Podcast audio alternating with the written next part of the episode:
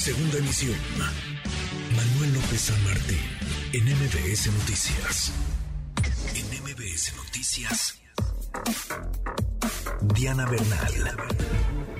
Diana, con un temazo que estoy seguro a muchos interesa, la factura electrónica. ¿Cómo te va? Muy buenas tardes. Hola Manuel, con el gusto de saludarte y efectivamente es un tema que despierta muchas inquietudes y dudas, pues entre toda la gente, entre todos los contribuyentes e incluso los que no lo son, y es cómo podemos solicitar nuestra factura cuando vamos a que nos presten algún servicio o cuando vamos a realizar alguna compra, qué es lo que el establecimiento te puede o no te puede pedir.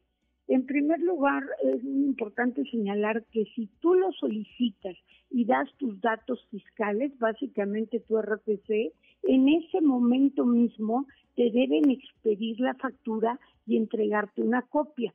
Lo que sucede es que ahora las facturas son digitales, por lo tanto, desde el momento en que tú das tus datos, el establecimiento expide en plataforma digital la factura y el SAT, el Servicio de Administración Tributaria, la timbra en tiempo real. La timbra, ¿qué quiere decir? La sella, la verifica.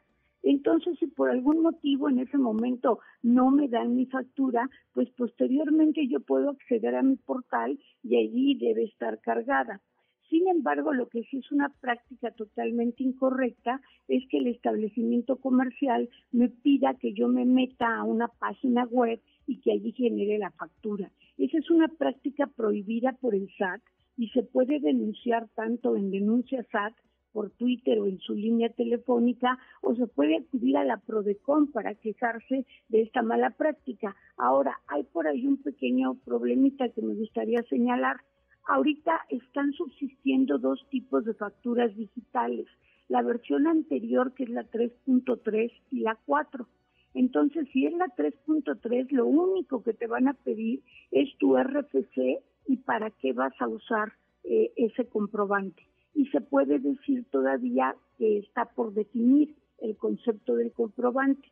Pero hay muchas grandes tiendas que ya tienen la factura nueva, la 4.0, y allí te van a pedir, además de lo que dije, te van a pedir también tu código postal y te van a pedir el régimen en el que tributas.